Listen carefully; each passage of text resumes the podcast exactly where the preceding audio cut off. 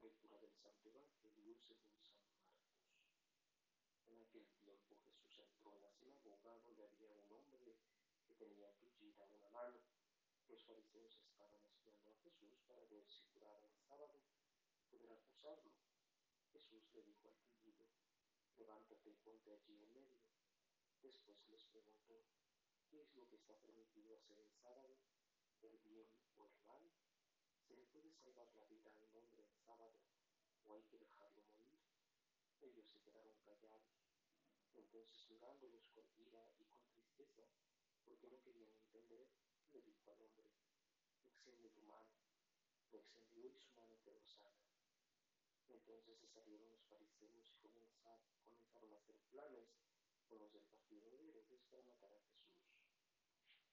Palabra del Señor. Gloria a ti, Señor Jesús. Hermanos, nos encontramos en el capítulo 3 de San Marcos. Continúa la discusión sobre si se puede hacer el bien el sábado. Recordemos que para los fariseos y para los judíos en general, hablando de los ortodoxos, era muy difícil comprender que el sábado se pudiera hacer algo, transgredirlo. Era porque era un mandato de Dios. Ya lo decíamos el día de ayer. Pero no se abrían pues a la novedad que Jesús traía. ¿Y cómo abrirse a esta novedad si toda la vida eh, estaban acostumbrados a cuidar eh, el cumplimiento de la ley? Y uno de los grandes eh, modos para agradar a Dios era cuidar el sábado, dedicarlo al Señor. En cierta manera no es tan mal, pero lo que sí está mal es que anteponen la ley al bien. Entonces, justamente el milagro que sucede el día de hoy, eh, como ayer, es que hay un piquito por ahí cerca y Jesús lo pone allí en medio, dice San Marcos. Pareciera que lo quiere evidenciar o quiere llamar la atención hacia el milagro, pero más bien quería, quería dar una lección a los fariseos, quería hacerles entender que se debe hacer el bien aunque sea en sábado. O sea, todos los días de la semana se puede hacer el bien, incluso el sábado. Entonces, dice que ellos se quedaron callados ante esta pregunta, ante esta situación tensa. Hay que dejarlo morir, dice. O sea, una pregunta muy dura, muy difícil. Eh, lo que un poco eh, no podríamos comprender es lo que dice enseguida.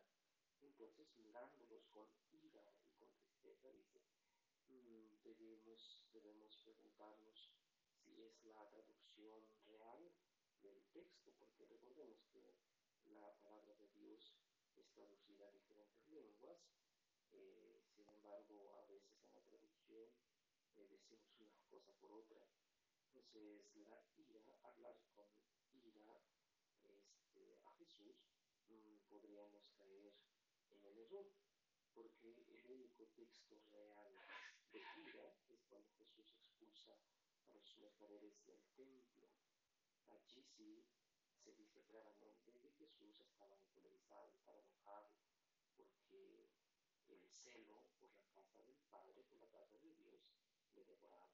Entonces, aquí un poco debemos preguntarnos si realmente es lo que se quiere decir o simplemente era una decepción tremenda y tristeza, porque no entendía, porque no abría su corazón.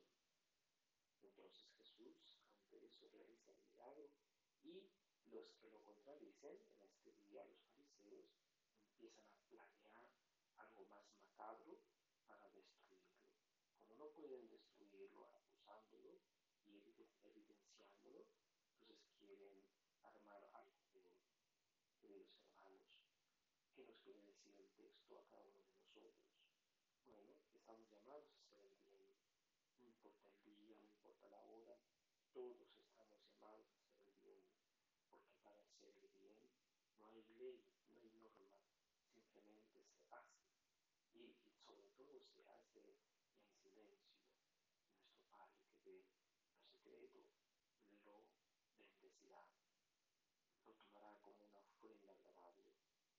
Bien, queridos hermanos, ojalá que nos preguntemos el día hoy si también para nosotros las leyes, las normas eh, se anteponen en nuestro caminar, en nuestro itinerario cristiano, porque si es así, entonces estamos teniendo la misma actitud de los fariseos.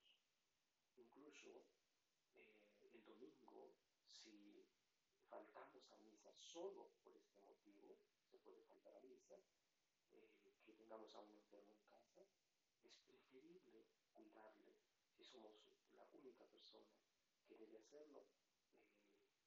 Eh, estamos exentos de la Santa Misa, no